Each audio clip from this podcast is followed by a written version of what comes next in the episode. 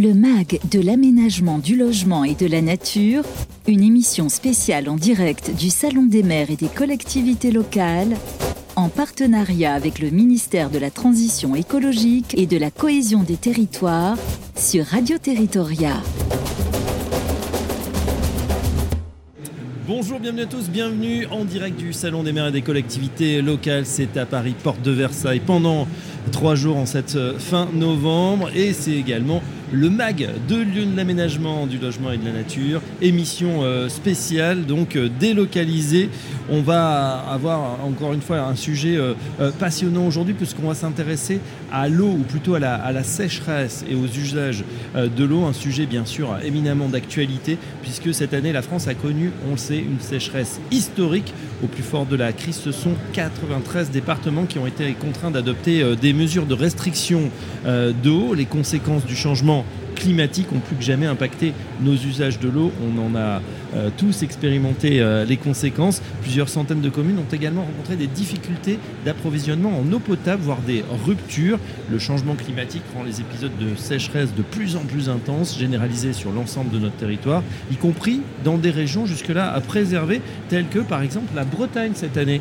Et face aux sécheresses, bien sûr, on va voir quelles sont les solutions, les adaptations possibles pour nos territoires. Des experts sont autour de la table. On est ravis d'accueillir Marie-Laure Métayer. Bonjour Marie-Laure. Bonjour. Bienvenue à vous. Vous êtes adjointe au directeur de l'eau et de la biodiversité euh, pour le ministère de la Transition écologique et de la cohésion des territoires. Laurent Roy, bonjour.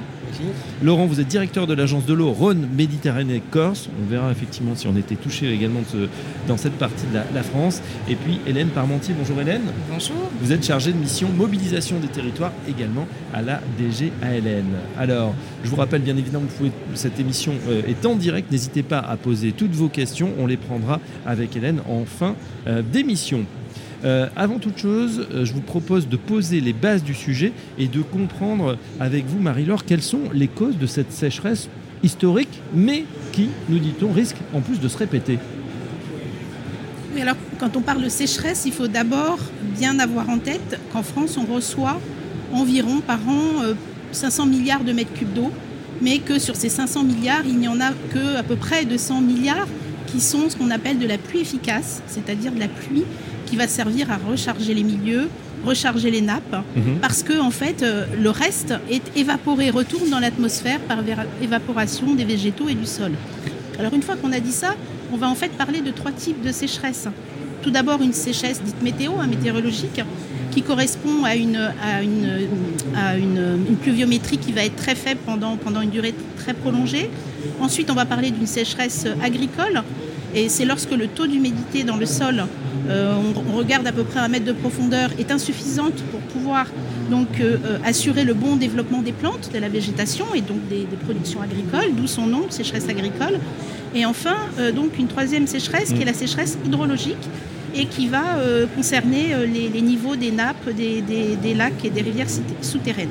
Et en fait, c'est ce, ce, cumul en fait, de déficit de pluviométrie cumulé à des températures élevées qui vont être les principales causes de la sécheresse. Alors un élément déterminant, et on est particulièrement ravi qu'il pleut en ce moment, on espère que ça va durer, un élément déterminant, ça va être le, la pluviométrie en hiver, pendant la période de septembre-mars, qui doit permettre de recharger considérablement les nappes. Et parce que si on n'a pas assez d'eau cet hiver, et qu'en plus il fait très chaud, on va se retrouver dans une situation de sécheresse comme vous le voyez, finalement, la sécheresse, c'est naturel. Alors, bien sûr, mmh.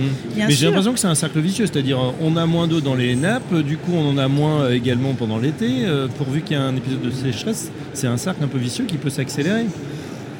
Là est toute la question. Et la question aussi est de bien anticiper, de se préparer et de prendre les mesures qu'il faut pour pouvoir respecter ce que les milieux peuvent nous rendre disponibles. Hein. C'est tout, c'est tout l'enjeu parce qu'en plus, bien sûr, euh, j'ai dit que la sécheresse était euh, un phénomène naturel, mais les, plus, les près de 40 milliards de mètres cubes euh, qui sont prélevés par an dans les nappes, les rivières par, par l'activité humaine pour satisfaire l'ensemble de nos usages, bien sûr, peuvent fragiliser considérablement la ressource en eau de notre pays. Donc on le voit, il y a un lien clair entre sécheresse et, changement climatique. Euh, on, pose la question euh, très pratiquement justement dans le bassin euh, dont vous occupez, Laurent, Rhône, Méditerranée, Corse. Est-ce qu'on a des effets déjà visibles? Oui, bah, le changement climatique, c'est quoi les impacts? C'est que globalement, il fait plus chaud l'été. Donc s'il fait plus chaud l'été, les plantes justement évapotranspirent plus. Donc il y a plus d'eau qui part dans l'atmosphère. La pluie est sans doute moins importante en tendance sur le strict pourtour méditerranéen. Donc là, il pleut moins sur la durée de l'année. Donc il y a moins d'eau disponible. Là où elle n'est pas forcément moins importante, ce qui est le cas du reste du bassin, vers Lyon ou en Bourgogne, il ne pleut pas forcément moins sur l'année, mais il ne pleut pas pareil. La pluie a tendance à se concentrer sur des épisodes pluvieux intenses, de plus en plus violents, de plus en plus intenses, qui peuvent causer des impacts catastrophiques. Évidemment, on connaît les épisodes de crues Sevdon ou méditerranéenne dans, notre bassin. Et à l'inverse, des périodes où il ne pleut pas, plus longues, plus fréquentes, plus intenses, et où donc la pression sur la ressource en eau est plus forte. Si j'ajoute la baisse de l'enneigement hivernal, parce que la pluviométrie, donc, elle a tendance à tomber plus l'hiver et moins l'été, mais l'hiver, elle tombe plus sous forme de pluie et moins sous forme de neige.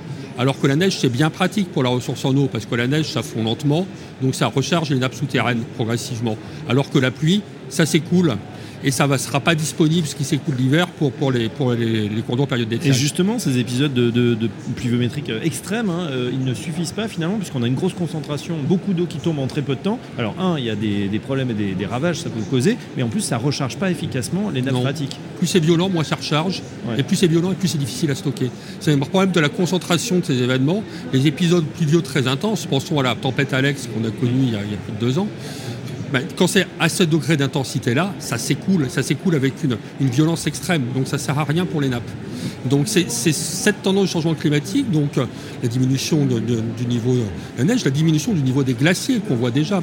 Le Rhône, c'est le fleuve le plus puissant de France en termes de débit d'étiage. Comparé à la Seine, à la Garonne oui, ou à la Loire, il y a un facteur 5, un facteur 10 d'écart l'été. Ah, donc il coule beaucoup plus d'eau. Oui, mais c'est grâce à la fonte des, des glaciers. Quand il n'y aura plus de glaciers à fondre, dans, les Alpes, ce qui arrivera à horizon 2100, le débit du Rhône sera considérablement affaibli l'été. D'ores et déjà, ce qu'on constate, c'est qu'en tendance, on a perdu entre 15 et 20% de débit du Rhône depuis la période avant changement climatique. On s'attend à faire encore deux fois euh, la même chose, donc arriver à 30 à 40% de baisse d'ici 2050, et donc encore plus si les glaciers disparaissent. D'accord. On dit aussi, euh, on observe en tout cas qu'il y a moins de pluie d'été, vous le soulignez, c'est-à-dire ces gros orages qu'on avait pendant l'été, ils ont carrément euh, plus, plus, ou moins disparu, on en voit de Il moins en peut moins. Encore, ça, ça peut encore se poursuivre, mais ce qu'on constate aussi, c'est une beaucoup plus forte hétérogénéité d'une année à l'autre, c'est-à-dire non seulement au cours d'une même année, la pluviométrie se concentre sur des épisodes pluvieux intenses et puis il y a des périodes sèches. Mais entre années, il y a des années extrêmement différentes. Donc les années sont de plus en plus différentes, hétérogènes d'une année à l'autre. Et ça, c'est compliqué en termes d'adaptation. Et puis Maryland nous disait effectivement élévation de la température, euh, des températures atmosphériques qui vont euh, grimper. Alors là, les, voilà, les, experts euh, s'affrontent, mais ça sera entre 2 jusqu'à 5 degrés. Là, on peut imaginer que ça aura aussi des, conséquences extrêmement graves. C'est un premier impact immédiat, c'est ce qu'on disait, c'est ben, plus il fait chaud, plus les plantes évapotranspirent, plus elles consomment d'eau. Donc plus de toute façon, à ressources en eau équivalentes, plus elles consomment. Et puis aussi pour les milieux, on aura l'occasion d'y revenir. Mais pour les milieux, si l'air est plus chaud, l'eau est plus chaude. Si l'eau est plus chaude, toute une série d'espèces qui ont besoin d'une eau fraîche, pensons aux truites par exemple, vont particulièrement souffrir. On revient sur cette sécheresse euh, édition 2022, voilà un cru assez euh, inédit par son intensité. Euh, Marie-Laure Mété, comment vous la, vous la caractériseriez euh, cette sécheresse? Effectivement, hein, on a été très très brutalement impacté sur l'ensemble du territoire par, par cette sécheresse qui est qualifiée d'exceptionnelle. Alors pourquoi elle est exceptionnelle? Ben, déjà, elle est euh, inédite par son intensité. Hein. On a eu 33 jours hein, de, vagues de chaleur dans cet été. On a établi donc un nouveau record depuis, euh, depuis 1947. Euh, ce qu'il faut savoir, c'est qu'on a eu aussi hein, des vagues de chaleur en, octobre, ce qui était également complètement inédit. Euh, elle a été donc intense, elle a été très très longue, puisque en fait elle, s'est installée, elle a commencé euh, dès le mois de mars, elle s'est poursuivie tout l'automne. Euh, et notamment donc sur le, grand bassin à Dour-Garonne, hein, où on a encore euh, beaucoup de, difficultés d'approvisionnement euh, en eau. Et euh, donc, comme je le disais, hein, elle a touché l'ensemble du territoire. Hein, vous l'avez dit en introduction, même la Bretagne, même la Normandie se sont retrouvées dans des situations euh, donc inédites. Euh, donc cette sécheresse exceptionnelle, elle a finalement entraîné des mesures de restriction sur la quasi-totalité des départements et euh, encore plus inédit, hein, fin octobre, on avait encore 78 départements qui étaient euh, concernés par des mesures de restriction des usages de l'eau.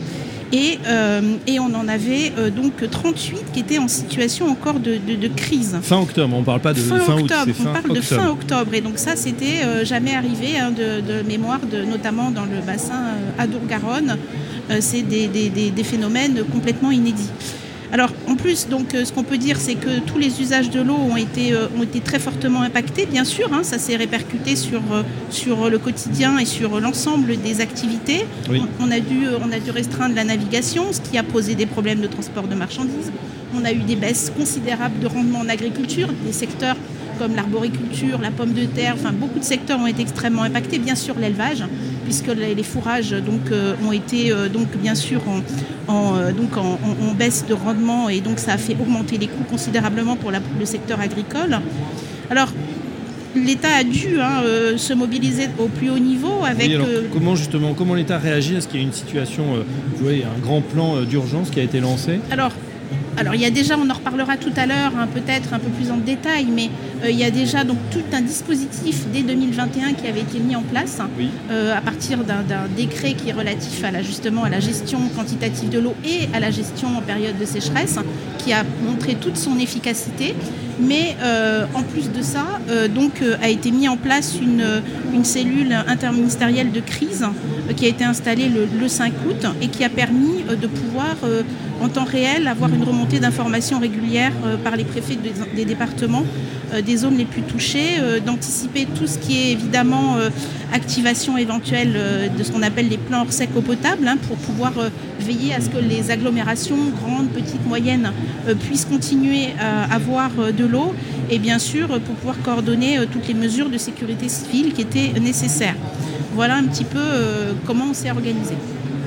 D'accord, effectivement, hein, on s'organise, le, ministère et les ministères euh, se sont euh, mobilisés, bien évidemment. Euh, Laurent Roy, pour votre territoire Rhône-Méditerranée-Corse, comment vous avez traversé cette sécheresse? On sait que le, territoire est traditionnellement en, tension, mais quelle est du coup, post-événement climatique exceptionnel, la situation aujourd'hui? Oui, alors l'organisation a été réactive. Il y a eu une anticipation d'ailleurs, parce que des, arrêtés cadres avaient été préparés par les services de l'État autour des préfets sur les mesures de restriction à prendre. Dès fin avril, début mai, des réunions se sont tenues, euh, des réunions sécheresse dans les différents départements pour pouvoir adapter les mesures de restriction à la réalité de la situation sur le terrain. Et de fait, grâce à cette mobilisation très réactive, un constat que je fais, c'est que quand même les principaux usages n'ont pas si mal tenu que ça. Euh, on dit sécheresse historique, exceptionnelle, etc. Malgré ça, il y a eu des tensions sur la ressource en eau potable, sur les usages vitaux, mais des tensions. On a su globalement faire face. Grâce à la mobilisation collective des services de l'État, des maires, des collectivités, de tous les services concernés, on a pu trouver des solutions et il n'y a pas eu de rupture majeure d'alimentation en eau potable. Donc c'est quand même quelque chose à signaler pour un événement d'une telle sévérité. Après, effectivement, ce qui caractérise cet événement... C'est déjà arrivé, euh, rupture en, eau potable. Oui, bah, la situation était plus tendue lors des sécheresses de 2003, par exemple.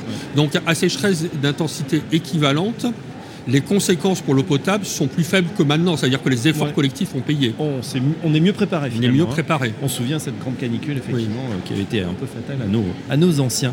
Euh, justement, si on parle concrètement des mesures qui sont mises en place euh, pour gérer ces sécheresses extrêmes, Marie-Laure, quelles sont-elles?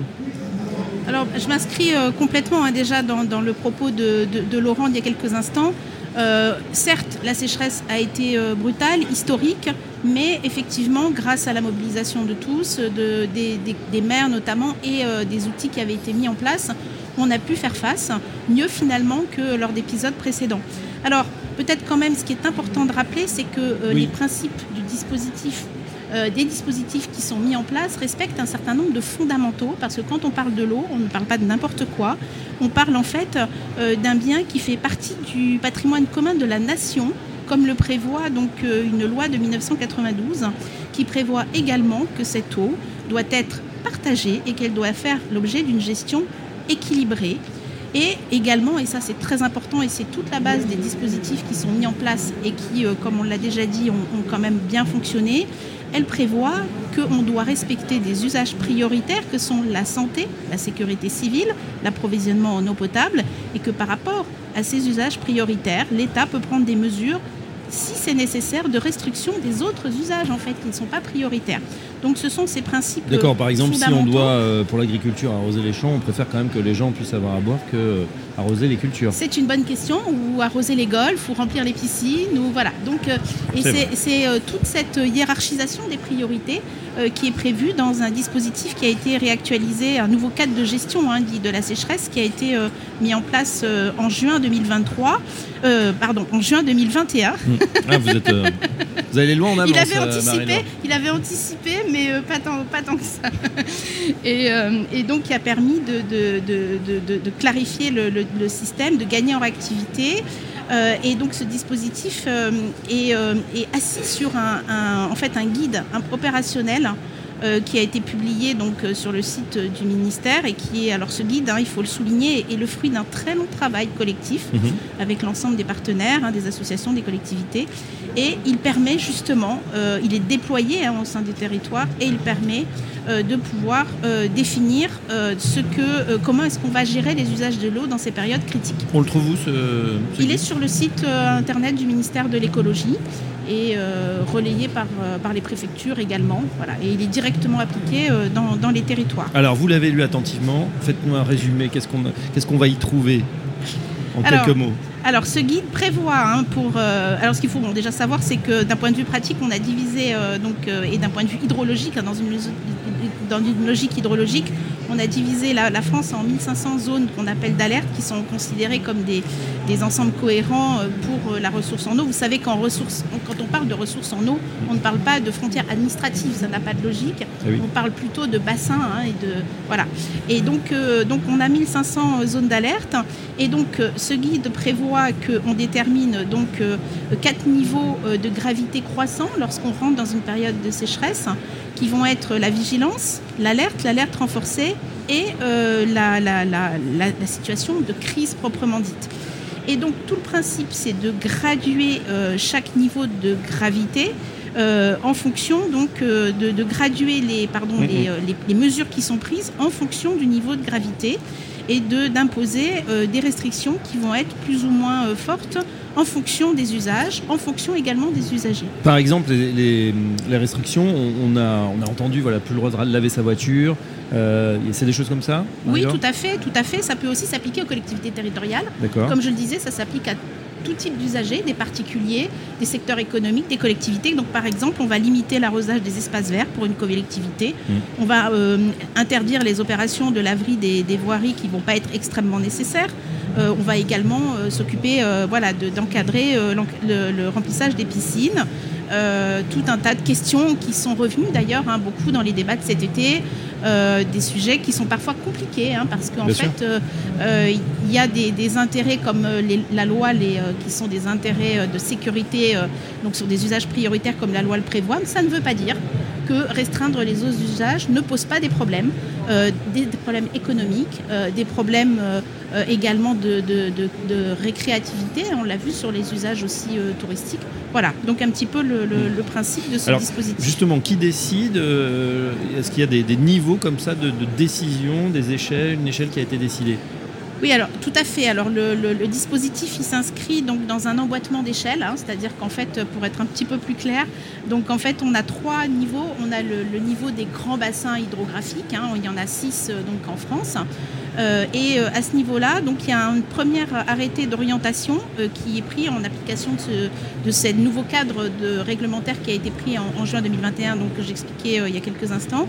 Et ce- cet arrêté d'orientation, il est pris par le préfet coordonnateur de bassin, qui est donc le préfet en charge donc, du périmètre du bassin hydrographique, et, et qui doit permettre de, de donner des prescriptions générales sur la gestion de la sécheresse. Ensuite, au niveau du département ou Oui. de, de l'interdépartement, il y a des arrêtés cadres préfectoraux euh, qui déclinent ces orientations du préfet coordonnateur de bassin. Et enfin, pendant la crise, donc, euh, euh, au niveau d'une zone d'alerte, il peut y avoir un arrêté de restriction temporaire des usages de l'eau qui, est pris par le préfet. Et c'est ce qui parle le plus, je pense, aux citoyens, puisque c'est ce qui prévoit d'interdire ou d'autoriser d'arroser son jardin de remplir sa piscine. Donc le préfet dans un premier temps et ensuite les maires, ça va intéresser euh, euh, tous ceux qui sont aujourd'hui, euh, beaucoup de maires, hein, au Salon des maires bien évidemment, eux aussi ont un rôle à jouer. Bien entendu, alors le maire, hein, au-delà de ces dispositifs donc, de, donc, de l'État déconcentré ou central, a bien sûr la possibilité lui aussi de mettre en place des mesures plus fortes, hein, plus restrictives, plus ciblées en fonction des enjeux particuliers qu'il va y avoir sur sa commune, et notamment bien sûr quand on parle d'eau potable.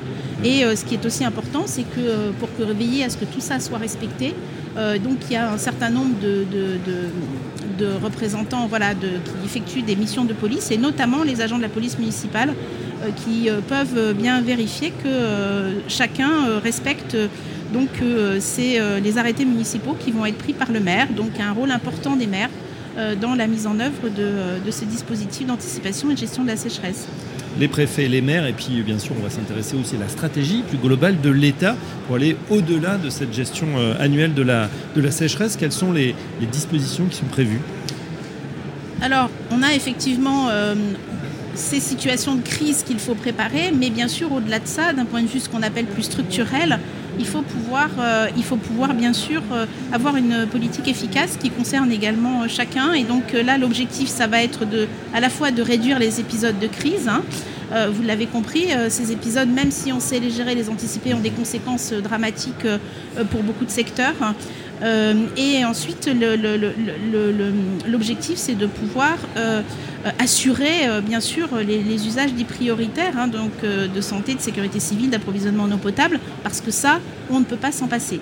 Alors, donc, quelle est la, politique hein, qui, permet de pouvoir, d'un point de vue structurel, euh, donc se, préserver. Euh, la priorité, elle est donnée à ce qu'on appelle donc la, résorption des, déficits quantitatifs. Ça veut dire quoi? Le, retour à l'équilibre euh, donc dans les bassins en tension, ça veut dire quoi? Ça veut dire qu'en fait, on a une obligation de respecter ce qu'on appelle un bon état des eaux. Et ça, c'est une directive européenne, la directive 4 sur l'eau, qui est traduite dans les bassins par des schémas directeurs d'aménagement et de gestion des eaux, les fameuses DAGE. Et ce sont ces, euh, voilà, c'est ce cadre euh, qui euh, nous oblige à respecter le bon état des eaux. Et ce bon état des eaux, il est défini à la fois par la quantité des, masses d'eau dont on dispose, qu'elles soient les eaux superficielles, les eaux souterraines, et également leur qualité chimique, biochimique, biologique. Et c'est ça qui va définir que nos, nos masses d'eau sont en bon état. Et donc l'objectif, hein, la stratégie hein, de, donc, du gouvernement, c'est de préserver et de bien rétablir cet équilibre quantitatif en lien avec un bon état des milieux naturels. Voilà. Donc c'est cette approche intégrée finalement de l'eau parce qu'on l'a vu également cet été. Euh, quand on parle de gestion quantitative, il ne faut vraiment pas oublier aussi de parler de qualité des eaux. Quand on a moins d'eau, dans les masses d'eau, ça concentre par exemple les produits chimiques, les pesticides, les contaminants. Mm. Et euh, également lorsqu'on a des problèmes d'alimentation en eau potable et qu'on va chercher d'autres forages, par exemple pour alimenter une agglomération, on peut se retrouver avec des forages qui ont été contaminés par des pollutions euh, précédemment.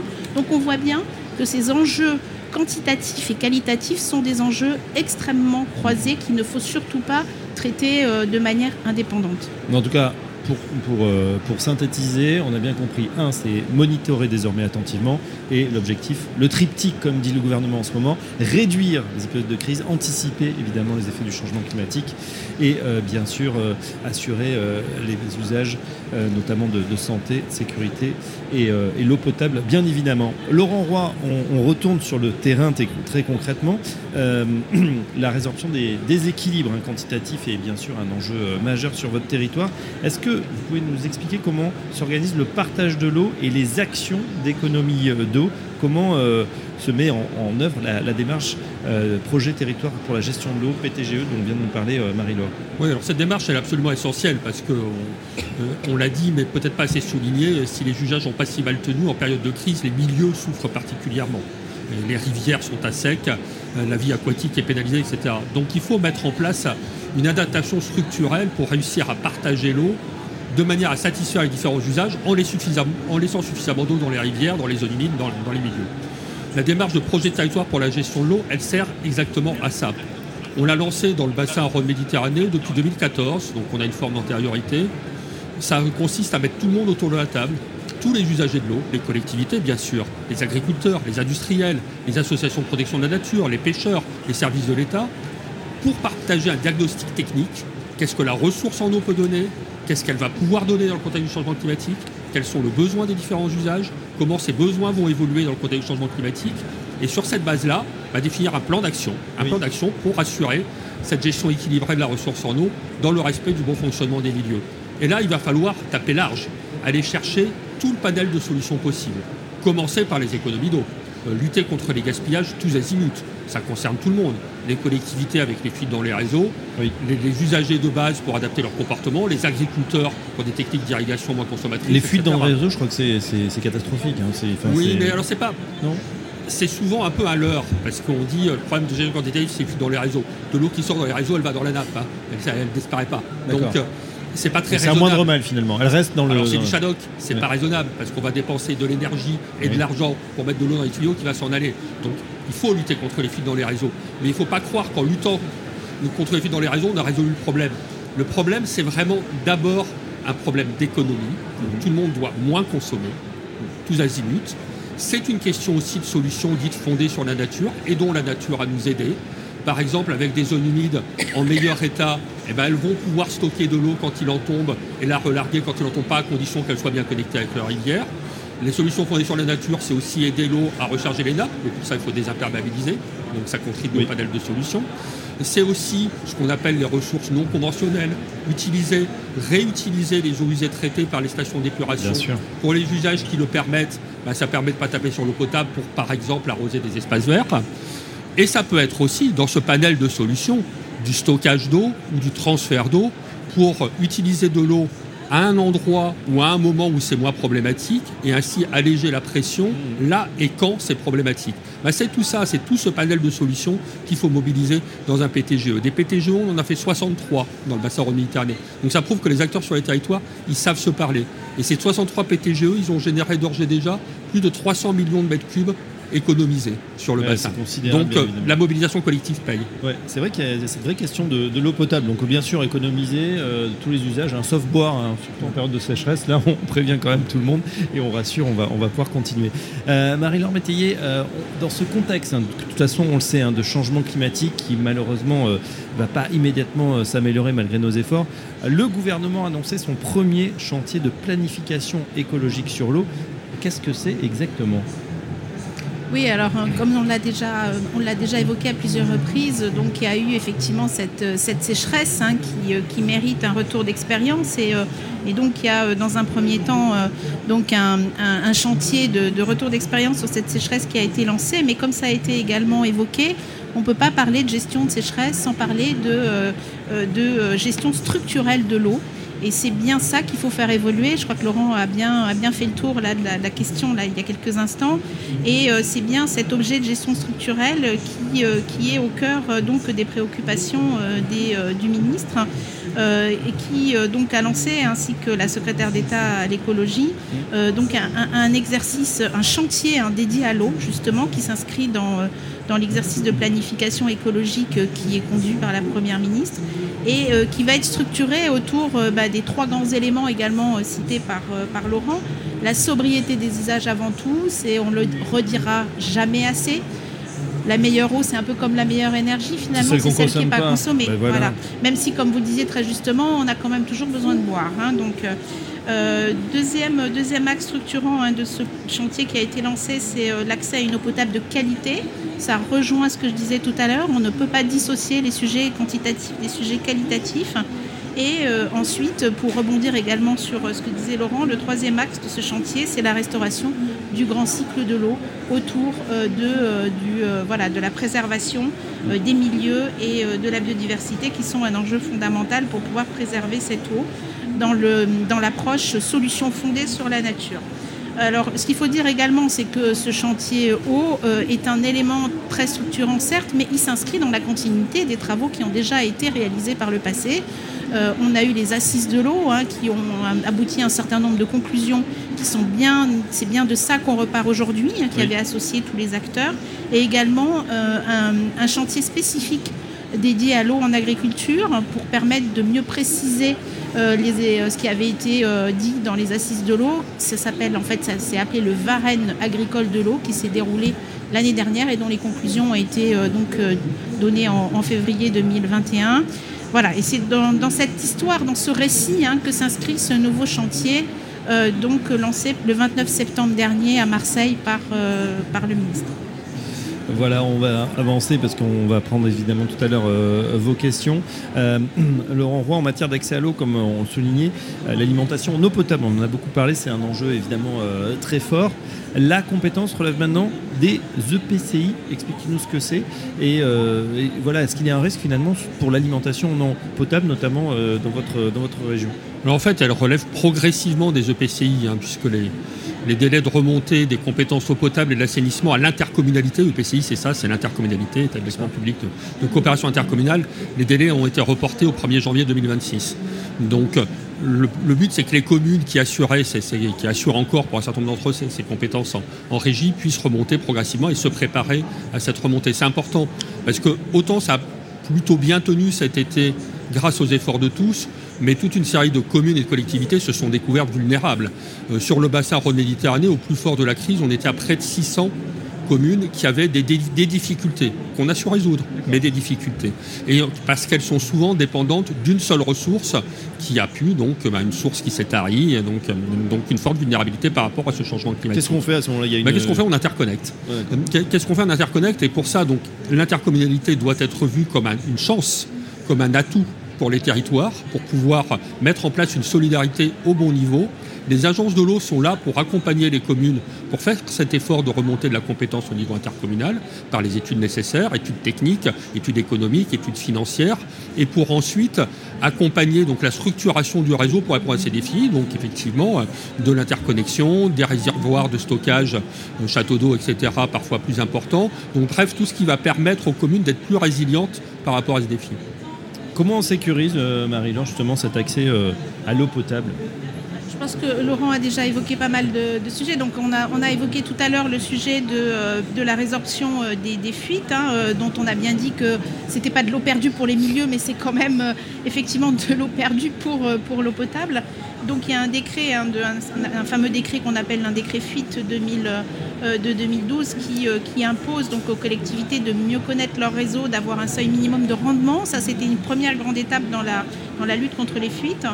Euh, ensuite, ce qu'il faut également dire, c'est que la loi climat résilience donc, a très récemment permis de, préciser le, contenu des schémas départementaux et directeurs d'alimentation en eau potable, qui est un autre élément structurant. L'objectif hein, là, c'est de, mieux prendre en compte le risque de, défaillance euh, des différents euh, éléments des réseaux, hein, donc, et de mieux anticiper les risques de fuite. Euh, voilà un petit peu. Puis bien sûr, donc la, loi NOTRe qui, comme le disait Laurent il y a quelques instants, donc vise à sécuriser la gestion de l'eau potable en, structurant donc les services de l'eau en intercommunalité. L'objectif là, c'est bien sûr de pouvoir être beaucoup plus opérationnel et efficace en travaillant à une échelle de gestion qui va être plus adapté. Hein, c'est un sujet de débat, euh, mais euh, là, la, crise de cet été a montré, on, devrait pouvoir, euh, on devrait pouvoir donc avoir des éléments probants là-dessus, mais en, première analyse nous montre que les structures en intercommunalité ont été plus résilientes voilà. c'est un, gros sujet, d'autant que l'autre sujet du, salon, hein, on entend les maires se succéder à ce micro depuis deux jours, c'est la baisse des ressources. Et là se pose aussi la, problème des, moyens. Est-ce que les, collectivités peuvent bénéficier de certaines aides justement sur ces enjeux liés à l'eau Bien sûr, Alors, les agences de l'eau, c'est leur vocation principale. L'argent des agences de l'eau, il ne tombe pas du ciel. Hein. Il est payé par les redevables, et donc notamment sur les factures d'eau, puisque c'est les, redevances sur les usages domestiques de l'eau qui représentent la part la plus importante, presque 80%. Mais avec l'argent ainsi collecté, nous allons aider des projets qui vont dans le sens du bon état des eaux, tout confondu. Ça fait plus de 2,2 milliards de capacité d'aide des six agences de l'eau sur le territoire national sur six ans sur la période 2019-2024. Donc c'est un bras de levier puissant. Ce bras de levier, il est très concentré sur l'adaptation au changement climatique. Les agences de l'eau se sont engagées à mettre plus de 40% de leurs aides sur des actions qui servent à s'adapter au changement climatique. Et l'adaptation, l'augmentation de la résilience pour l'eau potable qu'on évoquait, rentre typiquement dans ce cas-là. Plus de 40%, ça fait un milliard, un milliard d'euros au total. C'est évidemment tout à fait considérable tous les ans. Hein. C'est 2,2 milliards par an sur la période 2019-2024. Donc un milliard tous les ans donné par les six agences de l'eau pour l'adaptation au changement climatique. Le gouvernement a en plus, prenant la complète mesure de la crise climatique que nous vivons, décidé d'autoriser les agences à dépenser plus que ce qui était initialement prévu. Il nous a, elle nous a donné, le gouvernement nous a donné une première autorisation de 100 millions d'euros de, dépenses supplémentaires en juin. Et la Première ministre Elisabeth Borne a annoncé à Marseille la semaine dernière une deuxième augmentation de 100 millions d'euros de notre plafond de dépenses. Donc on peut encore donner 100 millions de plus en 2022, 100 millions de plus en, 2020, en 2023. Et ça vraiment pour la résilience. Donc pour la résilience, pour l'eau potable, pour la sécurisation, pour les économies d'eau, notamment dans le secteur agricole, et aussi un point qu'on n'a pas encore détaillé, mais aussi pour accompagner la transition urbaine, c'est-à-dire des modèles urbains qui évoluent pour garder l'eau le plus possible et passer donc d'un modèle où on évacue l'eau vers l'aval vers un modèle où au contraire on urbanise autour de l'eau en renaturant les villes en renaturant les villes avec des cours d'eau plus naturels et avec des espaces désimperméabilisés.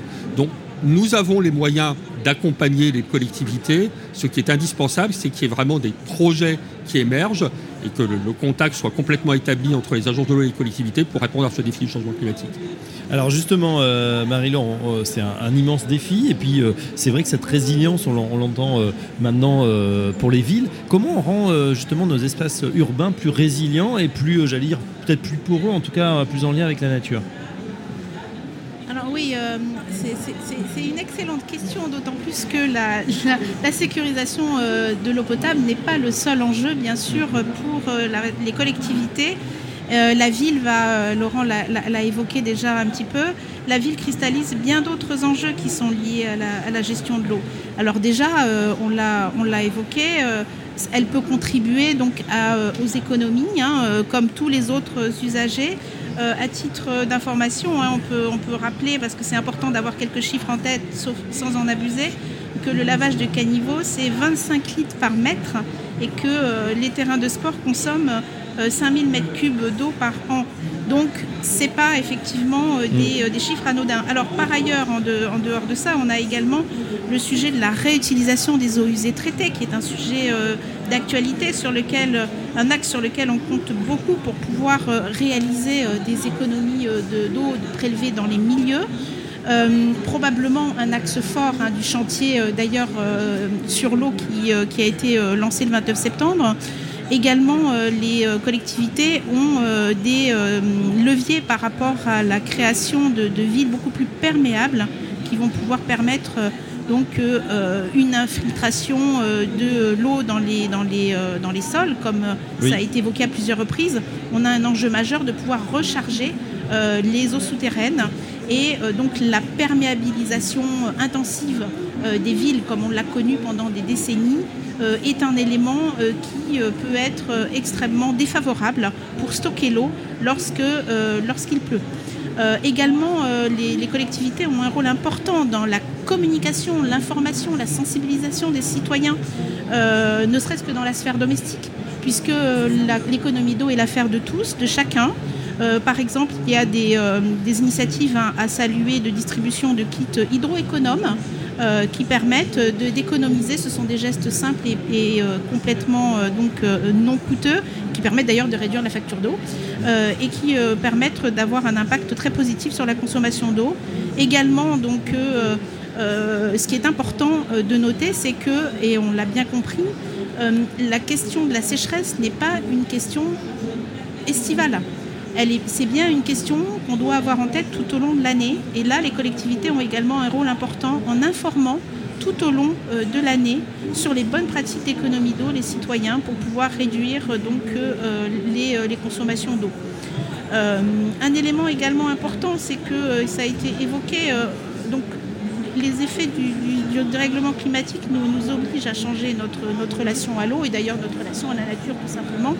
Et euh, on a été, euh, on est passé d'une époque où euh, où on était dans l'hygiénisation. hein. C'était euh, la, la, la- voilà, la, la- la peur des microbes, la peur. Donc, et on a considéré euh, l'eau, avec une approche hygiéniste, euh, comme une nuisance. Et donc on a finalement enfermé l'eau dans les tuyaux, euh, on a enterré les rivières pour se protéger, on a enterré les zones humides.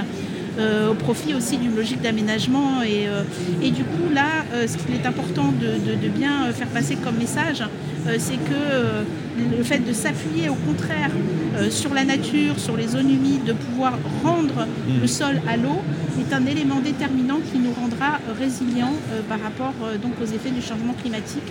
Et c'est donc bien sûr un enjeu d'aménagement extrêmement fort. D'ailleurs, euh, je tiens à signaler que euh, pendant euh, donc, ces journées des mers a été présenté le fameux fonds de- d'accélération de, la transition écologique dans les territoires, dit le fonds vert, qui, à hauteur de, de 2 milliards d'euros, permettra aux collectivités de pouvoir être plus résilients et anticiper les effets du changement climatique. Et qu'à ce titre, il y a un fonds qui est dédié spécialement pour la renaturation des villes, en lien avec, bien sûr, tous ces objectifs.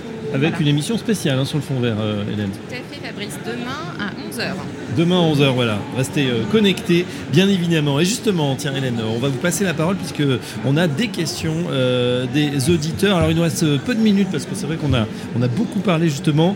En résumé, hein, je vais dire qu'en tout cas, voilà, l'énergie, c'est comme l'énergie finalement, faire des économies d'énergie, il faut faire des économies de l'eau, c'est une ressource précieuse, ça y est, on le sait maintenant, on pensait qu'on était largement tempéré, mais voilà, c'est en train à d'évoluer. la sobriété. Ouais, c'est vrai, c'est vrai, c'est vrai. Et puis il y a les, nos, plus jeunes hein, qui nous poussent. hein. Moi, j'ai plus le droit de faire couler l'eau quand je me brosse les dents. Attention. hein. Hélène, on vous écoute. Euh, quelles sont les, questions? On va vous demander, Laurent, euh, euh, Marie-Laure, des, des- réponses, si vous le voulez bien, rapides, comme ça on pourra enchaîner les différentes questions. Oui, alors on a une première question qui s'adresse à Laurent Roy. Comment les agences de l'eau s'engagent sur la renaturation des villes? Oui, bah c'est euh, effectivement le, changement de paradigme qui vient d'être évoqué, c'est quelque chose d'essentiel pour nous. Donc nous allons aider à la désimperméabilisation. La désimperméabilisation parce que le but c'est de faire en sorte que l'eau de pluie qui coule, qui va se mélanger avec de l'eau usée dans les tuyaux et qui se transforme aussi en déchets, qu'on arrête ça parce que c'est un mode d'aménagement qui n'est plus adapté au changement climatique et qu'au contraire cette eau de pluie on puisse l'infiltrer. En faisant ça, on recharge une nappe, on évite la pollution, on réduit la pollution de temps de pluie, on crée des espaces de nature en ville et donc de biodiversité et on contribue à casser les îlots de chaleur urbains parce que moins un territoire est minéral, plus il peut faire face aux épisodes de canicule. Donc on aide cette désimperméabilisation, c'est tout bénéfice pour tout le monde. Et on va aussi aider à renaturer les cours d'eau qui souvent ont été busés, endigués, canalisés dans la traversée des villes. Et ça c'est fondamental pour retrouver là aussi des espaces de biodiversité. On retrouve nos rivières et nos cours d'eau et nos rivières souterraines et aussi, qui sont dans les villes souvent aussi.